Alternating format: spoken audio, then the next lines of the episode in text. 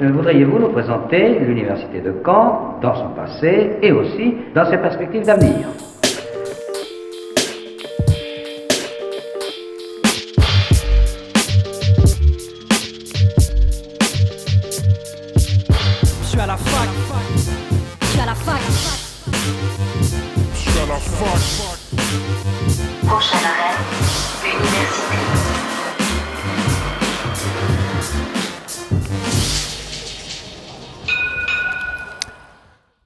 Bonjour à toutes et à tous, bienvenue dans Fact News sur Radio Phoenix, votre rendez-vous hebdomadaire d'actualité étudiante.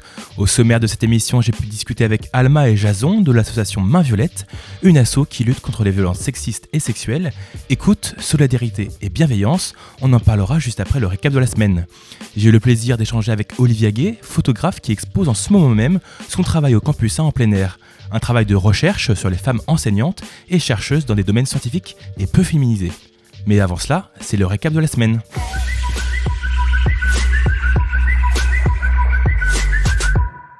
Un local syndical vandalisé ce week-end au campus 1 de l'université de Caen. Selon les membres de SL Caen qui ont fait cette découverte lundi et ont partagé l'information par un communiqué sur leurs réseaux sociaux. Le motif est assez clair, croix gammée et celtique gravées sur les murs et les portes, affiches arrachées, un groupe d'extrême droite s'est introduit dans les locaux du syndicat durant le week-end afin d'intimider SL.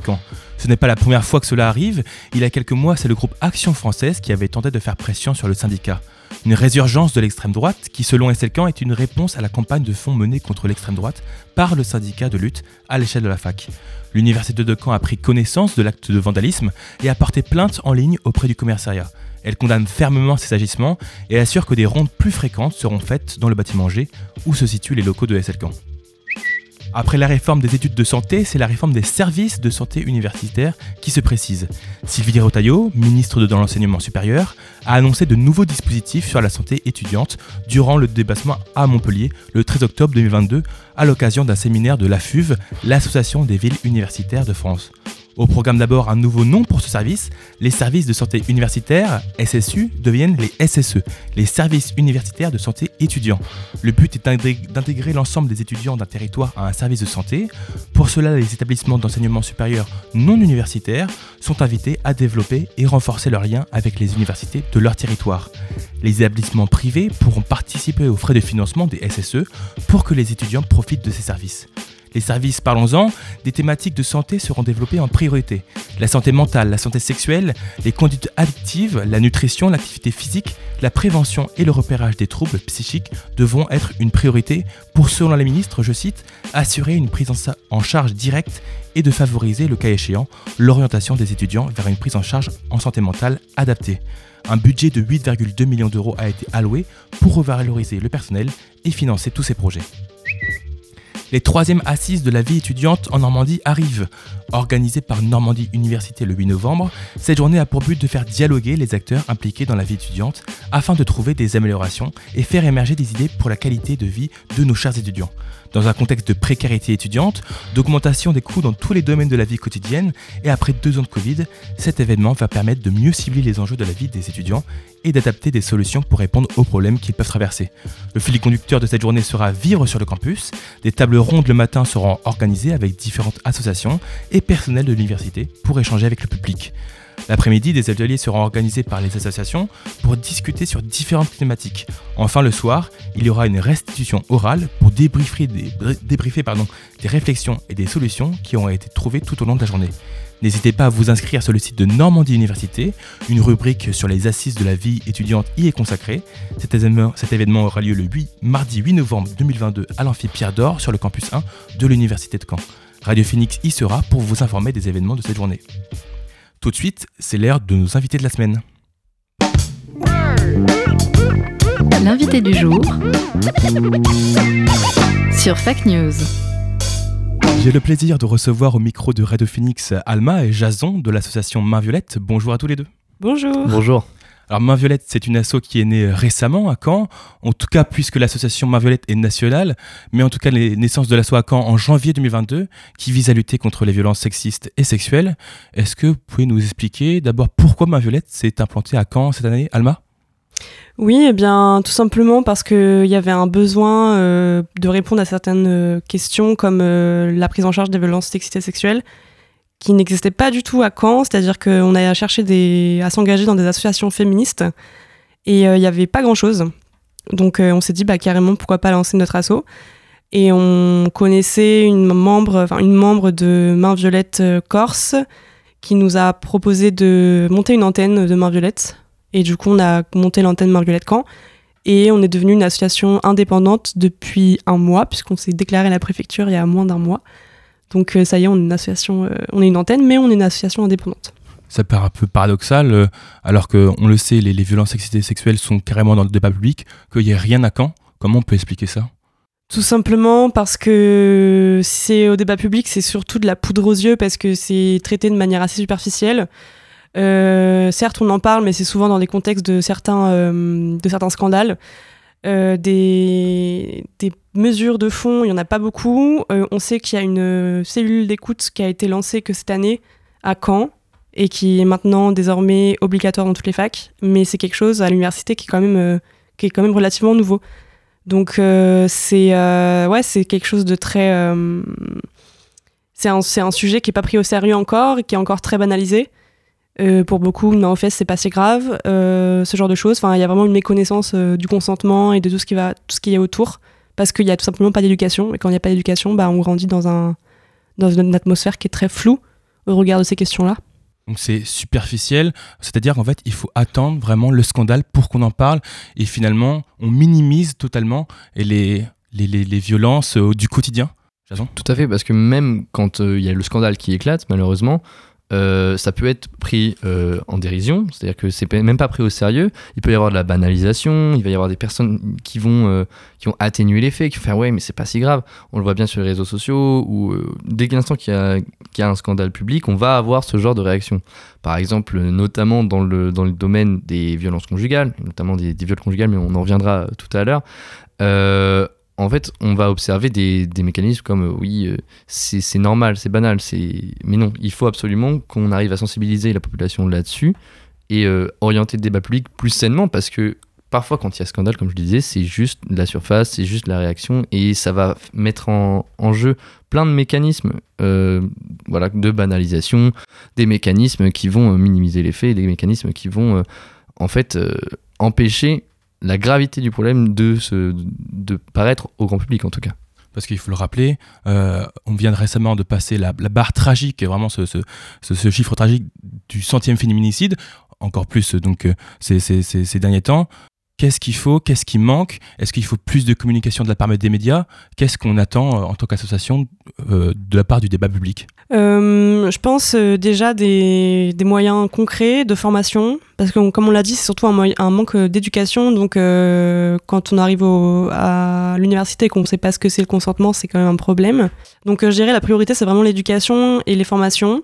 Donc il manque de l'argent tout simplement pour, euh, traiter ces sujets-là, pour euh, éduquer les gens, éduquer les profs, éduquer, euh, tout le monde en fait, que ce soit dans, dans les médias par exemple, dans l'université, enfin bref, vraiment dans tous les, tous les milieux, toutes les sphères.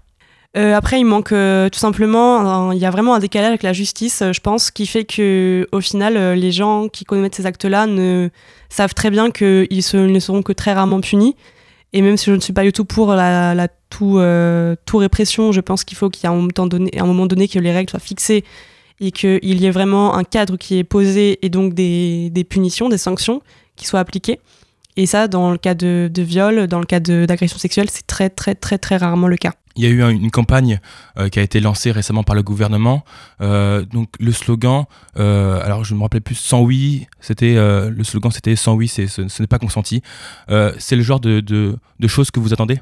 Bah, ça fait partie des genres de choses qu'on qu'on attend. Effectivement, elle m'a parlé de l'éducation. Il y a aussi cet aspect-là, mais l'éducation de manière précoce. Donc de l'éducation dans les sphères collégiennes, lycéennes, parce qu'on sait que c'est là euh, que se jouent les constructions euh, sociétales, puisqu'on sait aussi que tout le, tout le domaine des violences sexistes et sexuelles, il y a un énorme rôle de notre construction de la société, bien évidemment de la société qui est patriarcale, de la société euh, qui a été construite de cette manière, et donc c'est aussi pour ça qu'une sensibilisation très précoce se fait. Des, des mesures comme ça, on en attend, c'est vraiment quelque chose qui est nécessaire justement pour déconstruire sociétalement ces problèmes. Mais d'un autre côté, on attend aussi d'autres mesures. Par exemple, je ne sais pas si vous avez vu récemment, il y a eu une diminution de moyens pour le numéro 3919. 3919, si je ne dis pas bêtise, c'est un numéro d'écoute pour les femmes victimes de violences. Donc d'un côté, oui, on a, ce genre de... On a, ces campagnes de prévention qui vont, qui vont visibiliser les choses, mais de l'autre côté, factuellement, on a une diminution des moyens pour des causes fondamentales. On sait bien que, euh, rien que pour sortir les chiffres, en France, on sait qu'au moins une femme sur dix a été victime de viol en France. Vous imaginez le nombre euh, de personnes ayant été victimes qui, qui souffrent malheureusement de ça et qui n'ont pas l'aide apportée. Et malheureusement, des réductions de moyens parce qu'on sait que les chiffres, c'était euh, après la réduction de moyens, le 39-19, il y avait un appel sur quatre qui ne pouvait pas être assumé. C'est ce genre de choses-là qui sont vraiment absolument délétères à cette cause. Et oui, c'est bien de mettre de l'argent pour euh, la sensibilisation, mais c'est aussi bien d'assurer dans tous les moyens. Ça revient un peu à ce que tu disais euh, au tout début, Alma, c'est un peu de la poudre aux yeux. On fait de la communication sur ça, ça peut être important, mais derrière, les moyens ne sont pas mis en avant finalement. Bah c'est ça, c'est très bien. Honnêtement, je suis vraiment heureuse qu'il y ait cette campagne de prévention, de sensibilisation, c'est très bien. Mais, euh, mais comme euh, comme c'est comme dire, euh, bah c'est bien, c'est la grande cause du quinquennat. Bah au final, ça n'accompagne pas de, de, vraies, de vraies mesures concrètes, de vrais moyens, ça ne sert à rien. On va revenir un peu sur votre association, c'est quand même pour ça que vous êtes là. on l'a dit, l'association Alcan, elle est toute récente. comment se sont passés un peu les, les débuts? Est-ce que beaucoup de personnes sont venues nous frapper à la porte de Main Violette bah, comme toute association, je dirais que les débuts, ils étaient bah, un peu fastidieux parce que forcément, déjà, il fallait euh, fixer notre objectif. Déjà, l'idée euh, de lancer une asso, elle est, elle est venue petit à petit euh, de la part d'Alma. Et ensuite, bah, nous, tout début, nous, on est étudiants en psychologie, donc en fait, on en a un peu parlé autour de nous. On a des amis qui sont aussi intéressés bah, dans la lutte féministe, donc dans la lutte contre les, contre les VSS, les violences sexistes et sexuelles. Et c'est comme ça que ça s'est fait. La première réunion, euh, on était vraiment une petite dizaine à peu près, et on voilà, on a fait, euh, on a fait une réunion pour pouvoir dire on va lancer une asso. On a réuni quelques personnes qui, qui étaient, qui étaient assez motivées, et c'est parti comme ça. Je pense qu'il y a énormément d'assauts qui partent aussi de cette manière-là. De toute façon, c'est toujours une petite idée, et puis après, mm. après ça prend l'ampleur. Mais ça allait très vite, euh, ça c'est clair. c'est allé vraiment très vite. En quelques mois, on a eu euh, plus d'une trentaine de personnes qui nous ont rejoints. Aujourd'hui, on est une cinquantaine de personnes à avoir euh, adhéré et en tout cas à être au courant, mise au courant sur notre conversation WhatsApp. C'est comme ça un peu qu'on fait les comptes aussi de, des personnes qui sont encore intéressées. Et on a, euh, je dirais, une, ouais, on a une quarantaine de bénévoles, dont une quinzaine très actifs. Mmh, ce qui est quand même ce qui est beaucoup. Ouais, ouais, vraiment pas mal de. C'est beaucoup pour une petite asso. Et euh, parce que c'est, on parle, pratiquement tous les jours quoi, de, ça, de l'assaut. Donc euh, c'est quelque chose qui prend beaucoup de temps et euh, c'est des sujets très lourds aussi et qui est autant de gens autant impliqués. Je pense que c'est aussi ça la force, c'est que c'est un sujet qui est, c'est pas anodin donc les gens ils peuvent pas s'impliquer à moitié quoi. Donc souvent les gens quand ils viennent ils viennent vraiment et ce qui fait qu'on a des, des, membres très très précieux. Enfin on a beaucoup beaucoup de personnes qui sont qui sont là, qui sont présents et qui, qui se donnent quoi. Est-ce que tu peux nous expliquer clairement, Alma, quelles sont euh, les actions que vous menez euh, à Action Violette? À Main Violette, pardon.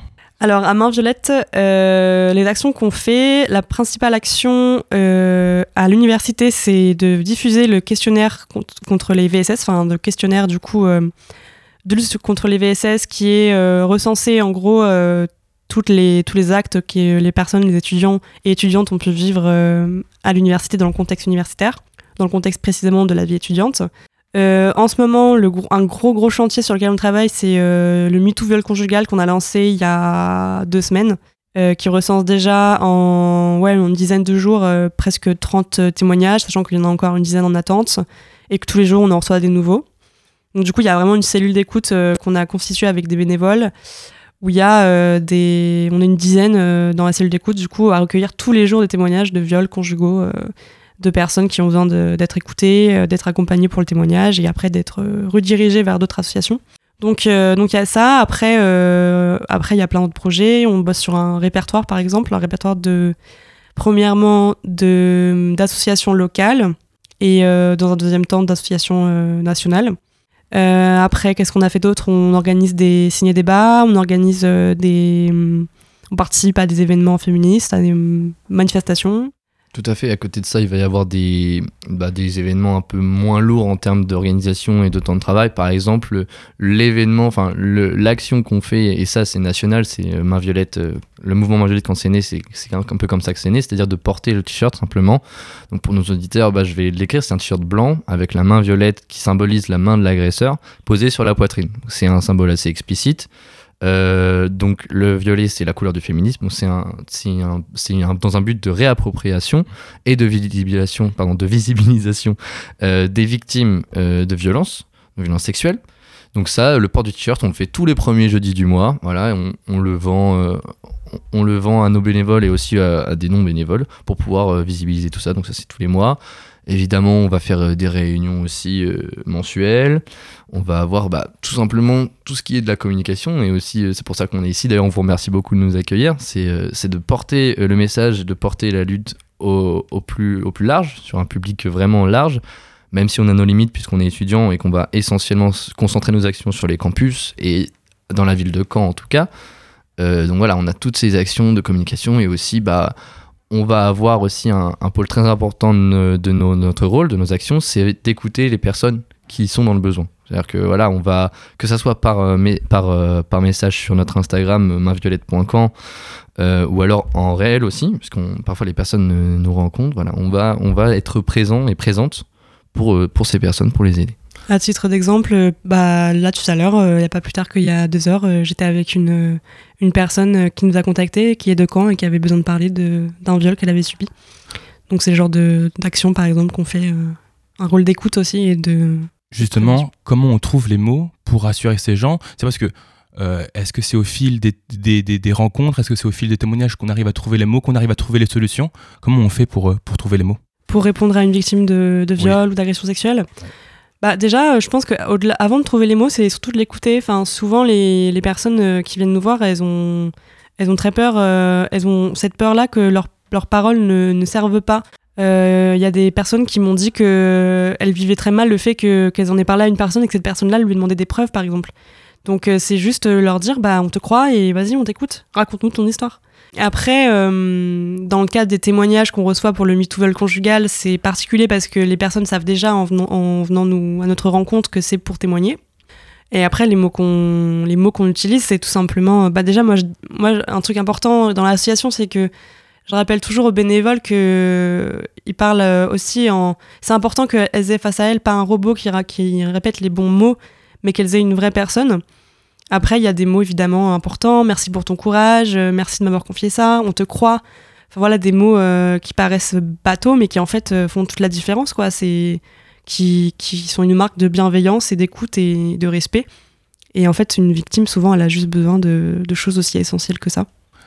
donc il faut un soutien émotionnel. Est-ce que parfois il faut pas aller malheureusement plus loin, il faut un soutien psychologique? J'ai cru voir passer que vous vous associez avec des professionnels de santé pour pouvoir mieux les accompagner. Tout à fait. Euh, par exemple, avec l'association Tu n'es pas seul, on est en partenariat depuis un petit moment maintenant. Euh, c'est une association qui, elle, va vraiment accompagner dans une démarche thérapeutique avec des professionnels formés des victimes de, violences sexuelles. Euh, généralement, nous, ce qu'on fait, bah, comme on n'est pas du tout des professionnels, on n'aura pas forcément les bons mots, et ça, il faut le savoir aussi, c'est-à-dire qu'on a nos limites généralement, ce qu'on fait, c'est qu'on demande déjà comment la personne se sent et on le demande, elle, euh, si elle suit des thérapies, par exemple. On, regarde ce qu'elle va nous dire sur comment elle se sent. Euh, elle va nous dire, euh, voilà, voilà, je me sens vraiment pas bien. Par exemple, il peut y avoir des, victimes, et c'est pas si rare que ça, qui ont même des pensées suicidaires et qui ont, font même des tentatives de suicide. Donc déjà, c'est évaluer ce risque-là d'abord. Ensuite, pouvoir réagir correctement, c'est-à-dire pouvoir orienter la personne vers des professionnels safe aussi, parce que malheureusement, le corps médical et le corps professionnel euh, n'est pas spécialement formé ou n'a pas les bonnes réactions par rapport à des victimes. On a dans des témoignages des personnes qui ont dit que la réaction d'un corps médical, qui venait des infirmières, des médecins, même des gynécologues, ouais. ou des gynécologues. Voilà, on sait aussi qu'il y, a énormément de violence. Euh, ça, c'est tout un sujet aussi énorme. Donc voilà, on a. C'est pour ça qu'on travaille aussi à l'élaboration d'un répertoire qui pourrait euh, euh, aiguiller les personnes dans le besoin vers des professionnels qui seraient, euh, qu'on appelle safe, c'est-à-dire des, professionnels qui vont pouvoir recueillir leurs paroles, qui ne vont pas euh, accentuer leur mal-être. Et donc voilà, c'est vraiment cette idée de pouvoir que les personnes aient un suivi adapté. Après, si les personnes, elles se sentent, ça, si elles se sentent bien, elles ne sont pas obligées d'aller voir des psychologues, par exemple. Voilà, on se vraiment au cas par cas, c'est adaptable, il n'y a pas de schéma, il n'y a pas une, euh, une manière de répondre aux victimes. Comme le disait Alma, il ne faut pas qu'on on n'ait pas des robots, et généralement les personnes ne cherchent pas des robots, elles cherchent effectivement à être écoutées.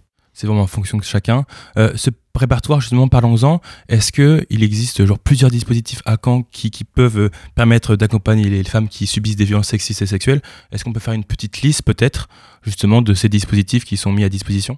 Bien, en premier lieu, il y a l'association Tu n'es pas seul, effectivement, qui prend en charge gratuitement, et ça c'est très important de le dire, les victimes de violences sexuelles. Donc elles font des groupes de parole, par exemple, ou bien il y a des prises en charge par des thérapeutes comme hypnothérapeutes ou sophrologues. Donc l'association Tu n'es pas seul. Ensuite, il y a le CIDFF qui est très bien parce que euh, il peut permettre d'orienter les femmes euh, victimes euh, et d'avoir des réponses sur le point de vue juridique. Et effectivement, il y a Collectif 3 des femmes, du coup, qui lui organise surtout les manifs et donc est un collectif qui, bah, qui, réunit plusieurs associations et qui va, euh, par exemple, là, la manifestation du 25 novembre dont nous faisons partie. Euh, du coup, le 25 novembre prochain à 18h. 18h, il me semble. Et si on regarde du côté des institutions, on va avoir par exemple au niveau de la fac, comme l'a dit Alma tout à l'heure, euh, a, il y a eu l'élaboration d'une cellule d'écoute qui a été faite par l'université de Caen.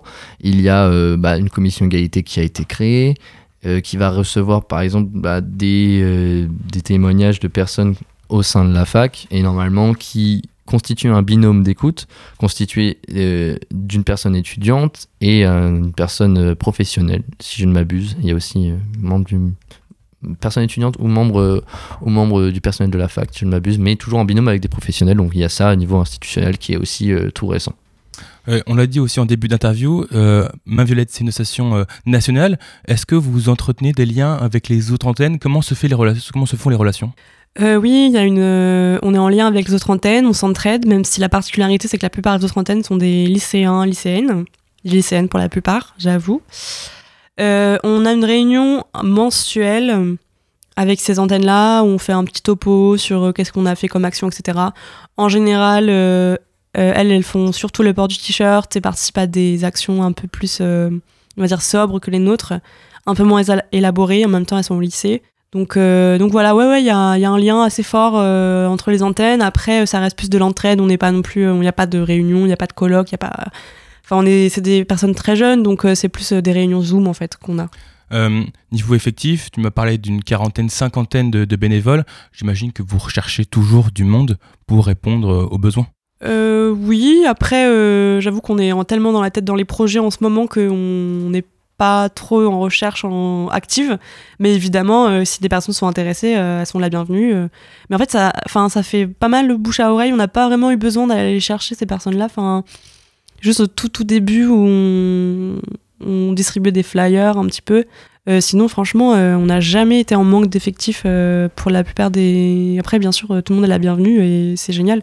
Mais on n'a pas à se plaindre, contrairement à beaucoup d'autres associations qui ont du mal à trouver, à trouver des militants ou bénévoles. C'est ça, on n'a vraiment pas de campagne de recrutement, on va dire. Effectivement, ça se fait beaucoup par le bouche à oreille. Les membres les plus actifs et les plus actifs de l'asso sont des personnes qui se sont présentées spontanément parce qu'elles avaient entendu parler de nous. Et euh, généralement, en plus, nous, on fonctionne sur une base, c'est-à-dire, c'est pas, il n'y a pas d'obligation quand on devient adhérent à l'association, on n'est pas obligé de participer aux actions. Et ça, on, on veut être très clair là-dessus parce que l'engagement euh, associatif déjà, c'est quelque chose d'assez lourd. Encore en plus dans le domaine des VSS, c'est c'est psychologiquement, pardon, psychologiquement assez, qui peut être assez érein- éreintant. Donc nous, on va vraiment pas euh, mettre l'accent sur l'obligation de participer. Le seul, euh, d'ailleurs, nos, réunions sont libres aussi. Elles sont accessibles aux non-adhérents, aux non, non bénévoles, qui peuvent venir euh, proposer des idées ou participer aux réunions. Et euh, donc nous, on va partir sur, le créneau, de, sur le, postulat de euh, si on propose une action et si on s'engage, on tient notre engagement. C'est ça globalement qu'on Oui, puis j'ajouterais que quelque chose de très important, il faut vraiment avoir à l'esprit que notre association, c'est un engagement euh, qui est très libre. Par exemple, une fois, il y a une personne qui est venue nous demander combien d'heures ça nécessitait. On lui a dit, mais on n'est pas. Enfin, limite, elle a demandé, euh, enfin, nous déposer son CV, quoi. Et on lui a dit, mais c'est pas du tout l'idée de l'action, on n'est pas là euh, pour faire reconnaître l'engagement étudiant, enfin, on n'est pas là pour ça en tout cas. Et en fait, ce qu'on dit, enfin, moi, ce que je rappelle souvent aux bénévoles euh, en tant que présidente, c'est que je leur rappelle, euh, la priorité, c'est vous, quoi on parle de sujets tellement difficiles et souvent ça fait appel, ça fait écho à des histoires très difficiles parce que souvent les, bénévoles qui viennent, c'est des, malheureusement des personnes qui ont déjà été victimes par le passé. C'est comme ça qu'elles en viennent euh, à s'intéresser autant à ce sujet. Et donc, moi, ce que je leur dis, c'est toujours pensez à vous en premier. Et là, par exemple, depuis qu'on a ouvert la cellule d'écoute, c'est très difficile pour tout le monde. On est tous euh, et toutes au bord du burn-out, je- j'en ai conscience, parce que tous les jours, on reçoit des témoignages de viol, tous les jours, on en lit, tous les jours, on en publie, euh, tous les jours, on parle de ça. Enfin, c'est quelque chose de très compliqué. Et l'avantage qu'on soit nombreux et nombreuses dans la cellule d'écoute, donc dans le recueil de témoignages, c'est qu'on peut, on peut tourner, quoi. Et on peut faire des pauses. C'est très, très important. Donc euh, vraiment, il y a cet esprit-là de solidarité et de, de liberté aussi, qui est très fort dans l'association, où vraiment, c'est si tu as envie d'a- d'agir, tu peux agir autant que tu veux, mais surtout pense à toi en premier, quoi. Pense à ta santé mentale. Avant de continuer, je vous propose de faire une petite pause musicale. On écoute tout de suite Flan des Better Now sur Radio Phoenix.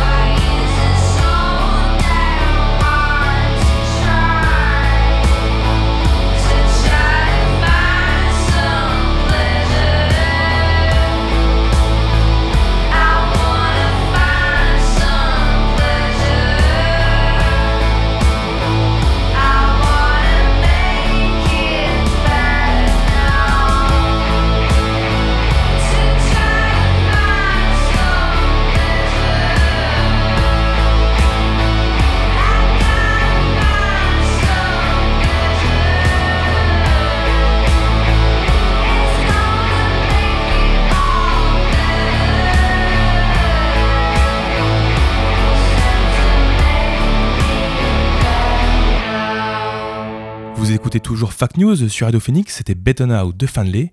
Et on retrouve Maëvlette, on parlait justement de l'implication des bénévoles. Est-ce qu'il y a d'autres choses? Est-ce qu'il y a d'autres solutions pour, euh, pour euh, je dirais, euh, comment prendre du recul par rapport à ça Prendre du recul parfois à des témoignages qui sont assez lourds? Bah déjà parler entre nous parce qu'on s'est fait un, un- un groupe à part entière pour les personnes qui prennent en charge les témoignages et qui les publient et généralement bien évidemment on va tomber sur des cas qui sont très lourds et très difficiles et on peut avoir besoin d'aide. Donc ce qu'on fait c'est que on envoie un message sur le groupe on fait ouais j'ai besoin d'aide sur, sur ce témoignage là je sais pas trop, trop quoi répondre trop quoi faire.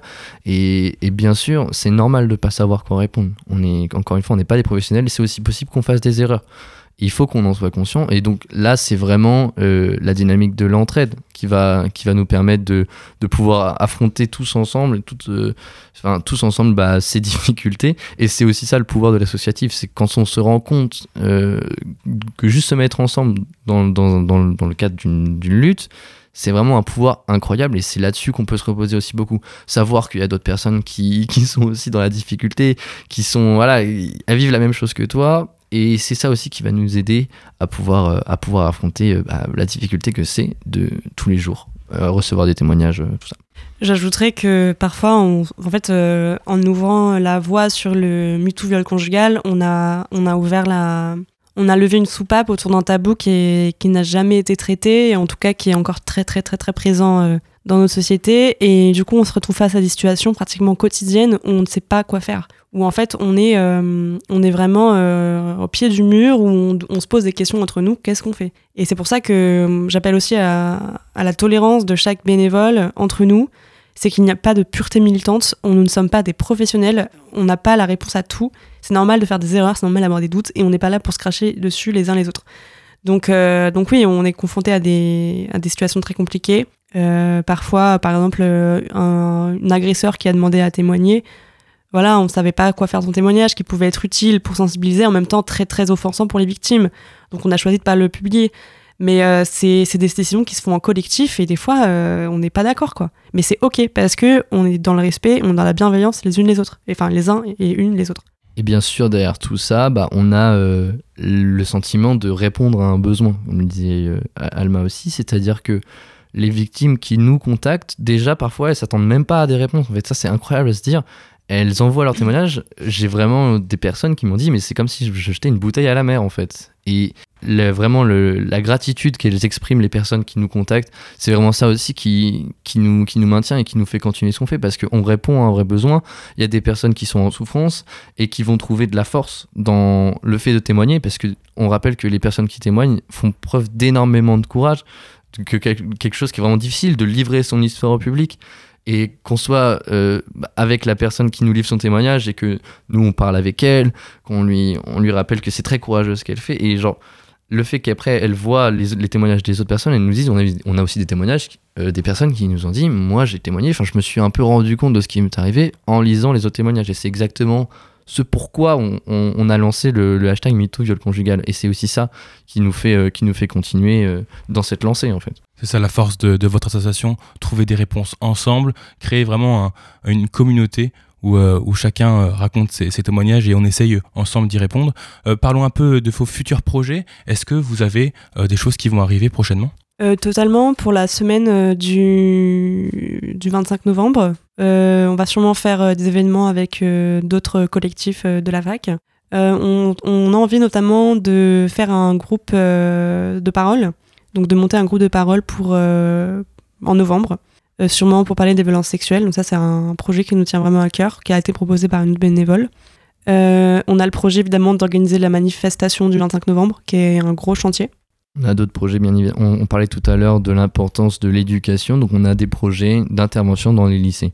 Ça, c'est quelque chose qu'on a déjà fait une fois, c'était à Lisieux, euh, dans un collège-lycée à Lisieux. On l'a fait auprès d'une classe de, de quatrième et une classe de première. Et c'était vraiment une expérience. Déjà, c'était une expérience incroyable parce que euh, les ados qu'on a vus, les, les jeunes ados et les adolescents qu'on a vus, euh, étaient très très très réceptifs et réceptives à ce qu'on leur disait parce qu'on n'avait pas une posture de maître à élève, on était là pour discuter avec eux et, euh, et on a ressenti ce bien euh, quand on a fait. Donc on a ces projets-là de continuer à faire ça parce qu'on sait que c'est essentiel de, de faire ces sensibilisations auprès d'un public plus jeune parce que c'est là que, comme, comme on l'avait dit tout à l'heure, tout se construit.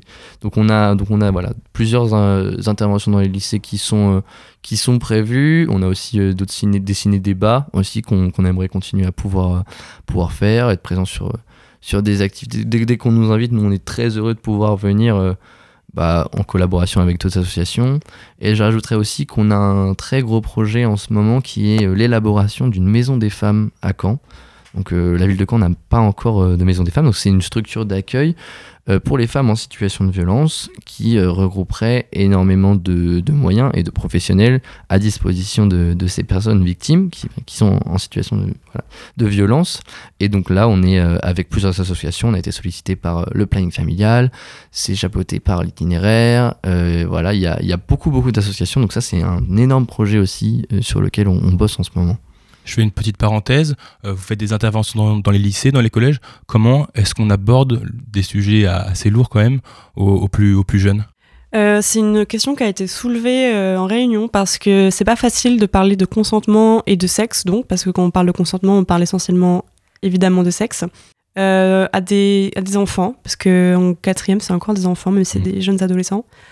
Euh, déjà, il faut un peu, je pense, pour- commencer, pour aborder ce sujet, lever une hypocrisie qui est que ces jeunes, en fait, euh, connaissent très bien, parlent beaucoup de la sexualité.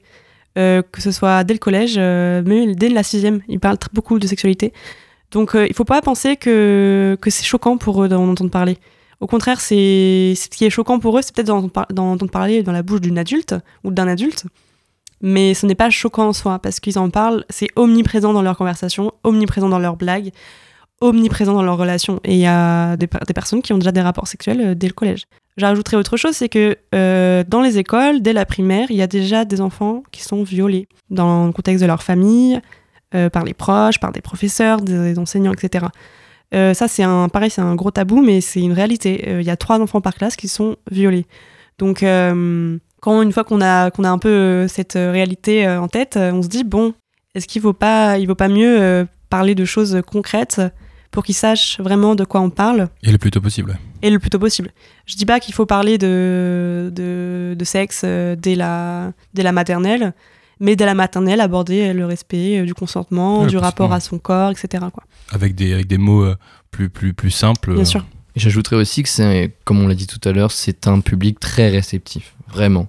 Euh, les, les, discussions qu'on a amorcées avec, euh, avec ces jeunes, elles étaient vraiment très constructives, elles étaient, euh, elles, étaient vraiment lourdes de sens et on, on ressent, on ressent ce besoin de la part de, de, ces jeunes personnes. Et si ce besoin est là, c'est bien qu'il n'est pas satisfait. On sait, on sait également que normalement il y a avec, avec l'éducation sexuelle des modules obligatoires pour, euh, pour la santé sexuelle, donc avec le consentement et tout cela, et on sait très bien que ce n'est pas respecté par une, malheureusement une majorité d'établissements. Alors ça peut être bien évidemment à cause de, euh, du temps, à cause des, programmes, tout ça. On ne blâme pas uniquement les professeurs ou les institutions, mais euh, c'est quelque chose qui n'est pas réalisé. Donc ce besoin existe, on le ressent quand on prodigue des interventions, et c'est ça qui nous fait dire que c'est d'autant plus primordial parce que comme l'a dit Alma, c'est le début euh, d'une construction, euh, d'une idée de la sexualité aussi, et c'est là que c'est primordial de me poser les limites, parce que dans les blagues, dans les interactions avec les, les autres, ça peut, il, y a- il peut se construire une norme qui sera biaisée par rapport au respect bien sûr du consentement. Pour terminer, je vais vous laisser donner vos réseaux sociaux, peut-être un, un compte Insta, un compte Facebook? Euh, oui, bien sûr. Bah, sur Facebook, c'est Main Violette Camp. Sur Instagram, c'est mainviolette.camp. Et on a lancé du coup le MeToo viol conjugal. On répertorie tous les témoignages sur le bah, du coup MeToo viol conjugal tout attaché. Merci beaucoup, Alma et Jason de l'association Main Violette, je- qui, je le rappelle, lutte contre les violences sexistes et sexuelles. Merci d'être venu répondre à nos questions au micro de Phoenix et bonne journée à vous. Merci beaucoup. Merci. Merci encore à Main Violette qui sont venus répondre à nos questions. Je vous propose d'écouter un morceau avant de continuer Fact News. On écoute Joyce Rice, Pace Yourself sur Radio Phoenix.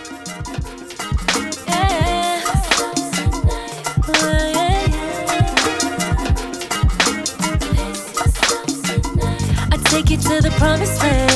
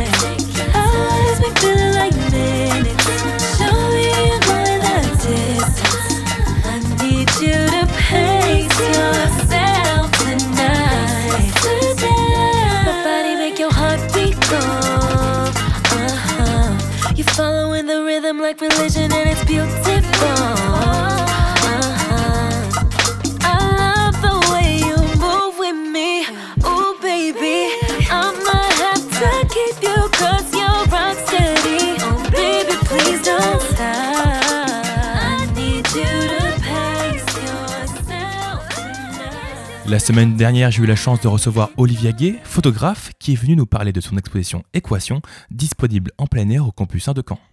Je reçois en visioconférence Olivia Gay, photographe depuis maintenant 25 ans. Bonjour Olivia Gay. Bonjour Rémi. Alors votre exposition Équation a débuté le 7 octobre, exposée en plein air au campus 1 de Caen jusqu'au 7 novembre. Alors le sujet de cette expo, des portraits de femmes, chercheuses, scientifiques, qui travaillent dans des milieux qui sont euh, peu, féminisés. Pour commencer, comment vous est venue l'idée de cette exposition? Alors cette, euh, ce travail en, en réalité m'a été proposé euh, par euh, l'université de Caen dans le cadre de la thèse recherche et création que je mène actuellement. en- je suis en troisième année sur euh, l'image et la visibilité des femmes dans la société. L'idée de photographier des femmes dans le milieu scientifique euh, qu'on voit peu ou, pas assez en tout cas, euh, voilà, c'est imposé et euh, c'est une idée qui m'a plu parce que euh, je suis chercheuse, mais je suis avant tout photographe et, et en photographiant ces femmes, ça m'a aussi permis de comprendre ce que ça signifie euh, un peu plus clairement euh, d'être chercheuse ou pour, ou pour certaines enseignantes chercheuses. D'ailleurs, ces femmes, comment est-ce que vous, allez, vous les avez rencontrées? C'est vous qui les avez contactées ou elles qui sont venues vers vous? Oui, très bonne question. Alors, en fait, je les ai rencontrés grâce à l'aide d'un homme qui s'appelle Arnaud Travers et qui est enseignant euh, à Caen et qui m'a aidé, en fait, à envoyer à, à différents laboratoires de recherche. On a envoyé des mails pour expliquer le projet. On a mis des liens, un lien vers mon site, euh, mon site internet, pour, pour, pour essayer de, de, de montrer que c'était vraiment une démarche artistique et pas, euh, pas journalistique. Et que, et que chacune était, euh, voilà, devait se sentir libre euh, de, de, de participer et de, de s'engager euh, sur euh, sur cette sur une réflexion aussi sur la sur la question de la visibilité des femmes dans leur métier parce que toutes ne souffrent pas euh, forcément de cette euh, de cette question mais en tout cas elles sont solidaires les unes des autres de de de l'importance qu'il faut euh, accorder à cette question quoi. Euh, Vous aviez rencontré 19 femmes, si, si, si je ne me trompe pas? Ouais, j'en ai rencontré un petit peu plus en fait, et puis après, bon, en termes de le, temps et puis euh, le- les réalités euh, et les emplois du temps très chargés qu'elles ont euh, toutes, et de fait moi aussi, euh, ben voilà, on a au final, on a choisi 19, euh, j'ai pu faire 19 portraits, ce qui était déjà assez énorme parce que pour chaque portrait, euh, j'accorde du temps avec euh, la personne pour euh, pour parler, pour échanger, pour qu'elle euh, puisse elle aussi se positionner ou s'interroger sur sur sa propre image, comment est-ce qu'elle a envie d'être photographiée ou dans quelles circonstances, quel quel geste par rapport à son métier elle aimerait montrer ou, ou attitude ou quel lieu. Enfin voilà, tout ça c'est fait, c'est une construction euh, commune, on va dire, collective Ouais. qui s'est faite. Euh, vous disiez donc vous leur avez donné le choix de choisir euh, l'endroit. Comment est-ce qu'elles elles choisissaient l'endroit? C'était des, des, des moments du quotidien? Est-ce que c'était leur, leur peut-être leur endroit de recherche? Ouais, en fait, ce qui s'est imposé assez rapidement, c'est qu'il y avait une volonté, je pense, chez toutes, de comment dire désacraliser le métier ou le, le- de chercheuse ou le milieu de la recherche, euh, considéré comme euh, parfois euh, un milieu euh, au sommet ou inatteignable, enfin ou tellement euh, abstrait que finalement, pour se le représenter, c'est assez compliqué. Et, et d'ailleurs, c'était mon cas. Je savais, j'avais pas vraiment de représentation de ce que pouvait être le métier de chercheuse. Donc, euh, il m'a fallu, oui, du temps pour parler avec elle et puis comprendre aussi les problématiques de chacune, les, les réalités de chacune. Et à partir de là, euh, on est vraiment parti, je crois, sur cette idée de, de montrer, voilà, la simplicité finalement, euh, le quotidien, oui, les, les, les lieux. euh, Ça pouvait, ça peut être le bureau, euh, mais aussi la maison où on télétravaille ou un, un atelier euh, où, euh, où se trouvent les machines, les microscopes, enfin le laboratoire, euh, parfois même la salle de pause pour l'une d'entre elles. C'est vraiment, c'était varié en fonction de ce de ce que elles avaient euh, du, du moment en fait aussi, du moment partagé, ce qui est ce qui est ce qui est la photographie d'ailleurs, c'est ce temps que nous partageons ensemble. Donc c'est ça s'est fait vraiment sim- simplement en fait, assez simplement oui, au final. Même si parfois, euh, pour certaines, euh, j'ai dû revenir plusieurs fois et on a dû refaire. Enfin voilà, il y a l'une des scientifiques en, en particulier à qui je, je pense là euh, avait vraiment une une idée bien précise de l'image qu'elle voulait renvoyer. Et il a fallu plusieurs séances pour pouvoir la faire parce qu'il fallait réunir les conditions, la bonne salle, l'objet, la lumière, enfin tout ça. Et je travaille aussi uniquement en lumière euh, disponible. Je n'éclaire pas. Donc tous ces portraits sont réalisés en fonction de, de la lumière qui est là en fait. Donc voilà.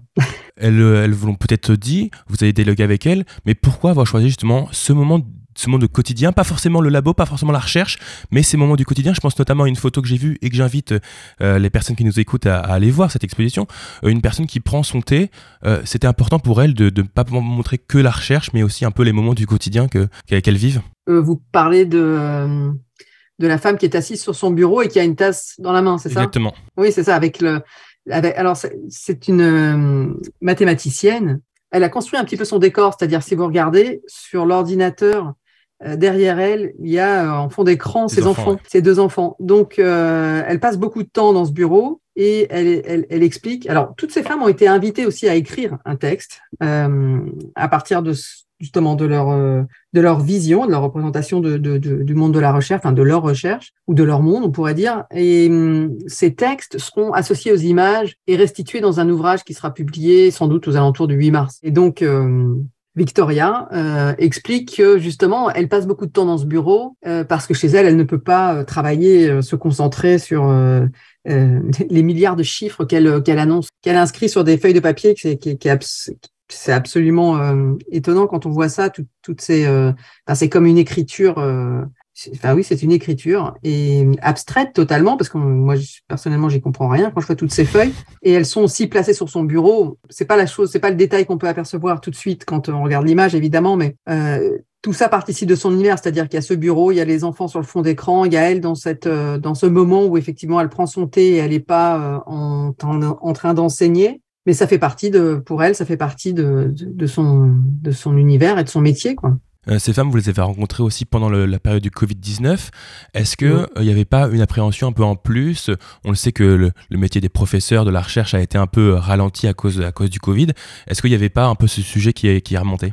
Bah, écoutez, c'est remonté, surtout, alors pour le coup, pour les prises de vue euh, collectives ou, ou dans le cadre de, de salles de classe d'enseignement, parce que je je voulais vraiment pas euh, photographier des femmes avec un masque, et encore moins une salle de cours avec euh, des gens masqués. Ça aurait été vraiment un message, euh, vous voyez, euh, enfin, qui correspondait pas au message qui était justement là. de, montrer des visages et des expressions du visage, des regards, etc. Donc, on n'a pas fait d'image, oui, dans le cadre de, la salle de classe ou de cours. Euh, donc, on l'a compris, vous avez beaucoup parlé avec, avec elle.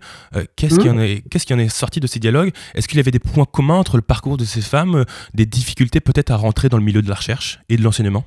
Euh, oui, je vous dis, bien sûr, des points communs, mais euh, aussi des points euh, divergents, où certaines ne se sentaient pas concernées par le, le, le fait que, enfin pour elles, le fait d'être une femme ne, ne les avait jamais euh, empêchées ou euh, d'avancer dans leur carrière, et etc. Euh, certes, euh, avec des difficultés d'accéder à des postes à haute responsabilité, mais et ce qui est intéressant, c'est que euh, le dialogue qui a été créé entre elles, on a réussi à en faire quelques-uns, ce qui était assez difficile, mais à la base, aucune de ces femmes ne s'était jamais rencontrée. Ou peut-être deux, deux d'entre elles, je pense à Laurence Méchin ou à, ou à Brigitte Vallée, par exemple, qui elles-mêmes sont très investies et vont dans, dans les écoles pour expliquer ce que c'est que le métier de chercheuse et puis pour essayer de d'attirer aussi des, des, des jeunes filles euh, vers ces métiers euh, car les, les métiers scientifiques manquent de, de femmes. On a réussi quand même euh, à créer des temps d'échange, ça c'était très intéressant, parce que justement, euh, eh ben, entre elles, elles pouvaient aussi s'expliquer, ah oui, mais si tu n'as jamais eu euh, ces difficultés, peut-être aussi, c'est parce que tu ne les as pas vues, ou enfin cet échange a permis à certaines de réaliser des choses que peut-être elles avaient, elles avaient déconsidérées jusque-là, mais toutes sont d'accord sur le fait que c'est très important, oui, de, de, de continuer à, si on peut dire lutter, mais oui, une certaine forme de lutte pour que euh, pour que les femmes puissent accéder à des postes plus importants, à des responsabilités plus grandes et être davantage euh, vues, voilà, pour euh, vues et reconnues aussi. Et il y a vraiment la, question de la reconnaissance qui est apparue souvent comme quelque chose de trop souvent euh, déconsidéré. euh, Voilà, un besoin de reconnaissance euh, pour le travail que- qu'elles font à l'université. Vous avez parlé aussi de, de, de modèles pour les étudiantes Mm. et les futures chercheuses et, et enseignantes. Cette exposition aussi, elle a, elle a lieu en plein air. Au final, c'est un peu le but de cette expo- exposition, donner plus de visibilité, donner des modèles pour les, pour les étudiantes. Oui, c'est Beyane, c'est euh, une astrophysicienne, celle qui est debout euh, dans le dans un environnement d'accélérateur de, particules, euh, qui m'a qui m'a la première expliqué ça. Qu'elle, elle, avait choisi de participer parce que elle était convaincue, enfin, elle est convaincue que de montrer l'image des femmes dans les métiers scientifiques a un effet de rôle modèle. C'est-à-dire, alors, on- on- ça se dit aussi bien en anglais qu'en français d'ailleurs. Le fait de montrer euh, des femmes dans ces dans ces milieux va permettre à d'autres femmes ou filles, ou jeunes femmes, de se de se reconnaître, de se projeter. Voilà. En tout cas, le, le fait de le faire permet euh, à d'autres femmes de, de de pouvoir se représenter dans cette euh, dans ces univers. Donc voilà, donner plus de visibilité euh, pour, euh, pour nos étudiantes et pour les futures euh, chercheuses et enseignantes. D'ailleurs, revenir à ce titre, équation, pourquoi ce titre? Alors, équation, ben voilà, c'est aussi un, comment dire, un vecteur commun entre toutes. J'ai proposé ce, titre et elles se sont toutes reconnues. Elles utilisent toutes des équations et en- étymo- étymologiquement, ça signifie rendre égal. Donc, ça m'a paru, voilà, une, un titre assez juste pour euh, pour euh, pour relier en fait ces images entre elles, qui ces images qui ont vraiment été créées aussi dans cette euh, idée de les montrer ensemble dans, en plein air, donc à l'extérieur, en grand format, et, et, et pour créer en fait un cheminement ou un, une sorte de d'équation, voilà, de visage, de regard, de de, de, de, de, de posture, et puis pour donner à voir l'importance du peut-être du du multiple quoi. Euh, Vous êtes doctorante au sein du programme Radiant. Euh, Est-ce que Mm. vous pouvez nous en dire plus un peu sur ce programme? Qu'est-ce que c'est Radiant? Alors Radiant, c'est un, on peut dire, c'est un programme qui a été créé il y a à peu près quatre ans.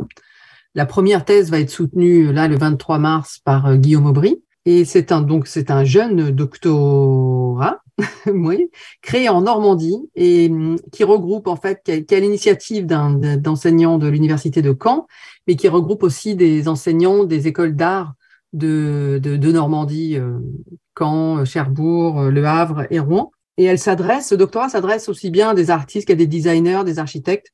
Enfin, le, le but, c'est de relier en fait sa pratique à, euh, à, des, à une recherche théorique et comment l'un et l'autre euh, peuvent s'enrichir. C'est vraiment un doctorat recherche et création. Il y a trois, on va dire, chantiers. Il y a d'abord un journal de bord qu'il faut tenir pendant trois ans et qu'on doit restituer euh, au final euh, au bout de ces trois ans.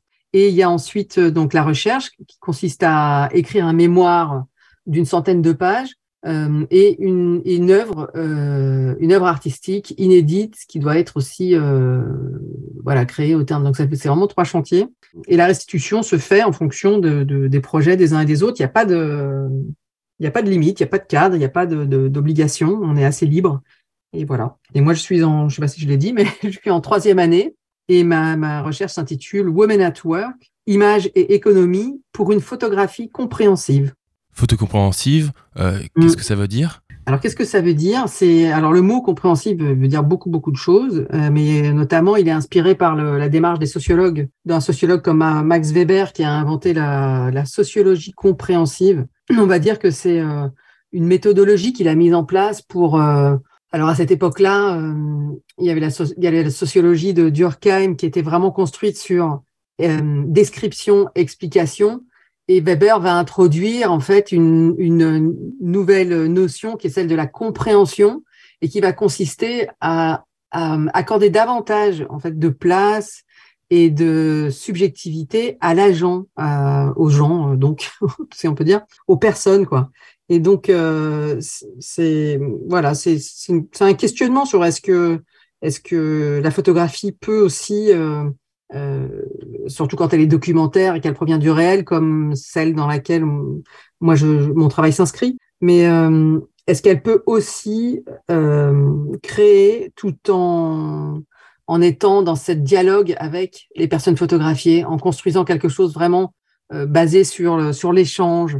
Euh, voilà, mais ça veut dire aussi plein d'autres choses. Ça veut dire que, par exemple, le monde dans lequel on est aujourd'hui étant tellement saturé d'images, d'informations visuelles, que, que, que nous prenons plus le temps vraiment de réfléchir aux images, euh, à ce qu'on regarde, à ce qu'on voit, et de fait parce qu'elle défile sous nos, nos doigts. L'idée, c'est aussi d'apporter de la compréhension par rapport à ça. Qu'est-ce que qu'est-ce qu'une image aujourd'hui? Quel est le rôle d'un photographe aujourd'hui dans la société? C'est aussi cette thèse. Elle, arrive vraiment 50 ans après euh, celle de Gisèle Freun, qui était photographe, qui était d'abord sociologue, puis qui est devenue photographe et euh, qui a écrit donc une thèse en 1974 qui s'appelle Photographie et société, dans laquelle elle, elle dit euh, que le photographe a un grand rôle social, une grande responsabilité sociale. Et c'est d'ailleurs ce que vient de dire aussi euh, Annie Ernaux, euh, euh, lauréate du prix Nobel, en disant qu'elle-même, dans, son écriture, enfin, elle, elle, se, elle s'est donné une grande mission et elle a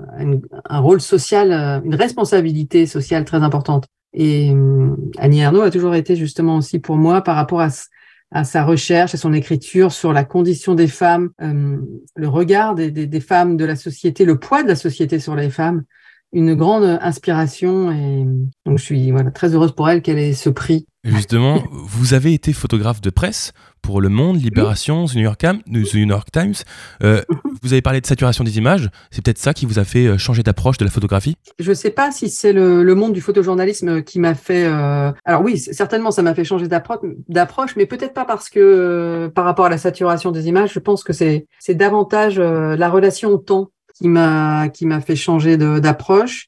Euh, notamment parce que bah, quand on travaille pour la presse, il faut aller très vite, il faut euh, il faut rendre le travail, euh, le processus, la démarche n'a pas de valeur puisque on est vraiment sur le résultat, c'est le résultat qui compte, donc c'est l'image et, et coûte que coûte et peu importe comment, mais vous devez revenir avec l'image, sinon vous ne travaillerez plus jamais pour cet euh, organisme de presse en tout cas, euh, voilà. Et puis ça va très vite. Donc après, si vous commencez à moins bien travailler pour l'un, tous les autres, pardon, ça va suivre. Il y avait vraiment un, quelque chose de d'imposé et, de trop euh, de trop rapide pour mon pour pour moi en tout cas et qui laissait plus la place à la réflexion. Voilà, et puis on l'a peut-être euh, compris avec euh, ce qui nous est arrivé euh, il y a deux ans, quand le monde s'est un peu arrêté, que la réflexion, elle est nécessaire aussi pour pour repenser les choses, pour pour reconstruire les choses, pour évoluer différemment. Voilà, tout, tout, tout est arrivé un peu rapidement. Et, mais je pense que voilà, les artistes, les photographes, les cinéastes, enfin voilà, on est nombreux à avoir pressenti euh, ce qui allait nous arriver. Et je pense que voilà, le, fait aussi d'avoir commencé cette thèse vraiment presque deux jours après le début du confinement, c'est c'est pas un hasard non plus quoi. C'est c'était aussi le moment pour moi justement de de, de mettre euh, d'inscrire tout, tout, cela et de, et, et de tenter d'en faire une, un objet qui puisse peut-être être réutilisé par d'autres personnes intéressées, en tout cas par les, les mêmes problématiques que moi. Quoi. On en a parlé un peu avec les âmes, donc l'école d'art de Caen, oui. euh, qui font aussi des, des, des, des doctorats euh, en recherche, en art. Ça paraît un peu paradoxal de, de, de faire de la recherche en art parce qu'on a l'impression que l'art, c'est spontané, il n'y a pas besoin de recherche mmh. derrière, mais en fait, finalement, ça permet une approche différente. Mais oui, c'est ça. Mon cas est un peu différent parce que cette recherche, je l'ai fait après 25 ans de, de, de, métier, on va dire. Donc c'est une, euh, c'est un peu particulier. Mais je sais pas, il faudrait interroger des jeunes, euh, des jeunes doctorants qui sortent, euh, qui, qui, continuent et qui, pour qui ça se fait dans la prolongation de leur, de leur apprentissage ou éducation et qui n'ont pas encore exercé le métier d'artistes. Peut-être que ce serait intéressant, je ne veux pas parler à leur place, mais euh, en tout cas, c'est sûr que c'est un, espace qui permet de vraiment s'interroger et aussi d'enrichir ses connaissances, parce que le but de la recherche, c'est de chercher et de chercher euh, à partir de ce que d'autres ont pu euh, écrire, créer, et, comment on va articuler un questionnement à partir de ça on n'est plus tout seul dans son voilà on n'est pas tout seul dans son espace de, de, de réflexion à se à s'interroger sur son nombril et à se c'est le dialogue avec d'autres pratiques qui va permettre d'enrichir. Et puis et puis je dirais il y a quelque chose d'assez essentiel et qu'on mesure pas peut-être dans ce qu'est dans ce que ça signifie être artiste c'est que la recherche aussi ça permet euh, d'exposer ces, ces, problématiques euh, c'est sa réflexion et de la sortir de soi, qu'elle qu devienne euh, un objet euh, à partager, à, pour inviter d'autres personnes à réfléchir aussi. Et on n'est plus seulement dans l'expression, voyez, de d'une intériorité, euh, d'essayer de de comprendre ces zones d'ombre, de quelque chose de trop peut-être euh, euh, personnel ou individuel, quoi. Euh, c'est ça qui, que je trouve intéressant dans la recherche. C'est aussi vraiment ce que j'ai compris en faisant ce travail équation avec toutes ces femmes, c'est à quel point tout est relié. Mais, vraiment les problématiques sur lesquelles elles réfléchissent, que ce soit en mathématiques, en, astrophysique ou, euh, ou en, enfin, même la microbiologie, je dirais, tout est relié en fait. Euh, c'est vraiment d'abord un, euh, souci du monde dans lequel on vit et, des, fonctionnements euh, qu'on met en place. Et euh, j'ai découvert vraiment une interdépendance très riche. Voilà, d'où aussi le fait de relier ces images entre elles, quoi on aura l'occasion de, façon, de, parler avec euh, des jeunes chercheurs, des doctorants sur Fact News, parce que c'est le sujet de l'émission. Merci beaucoup, Olivier Gay, pour cet entretien.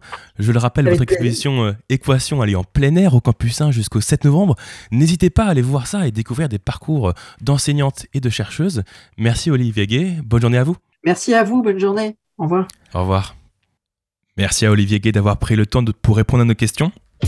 Et je tiens à dire que cette conviction de la jeunesse ne peut être aujourd'hui renforcée.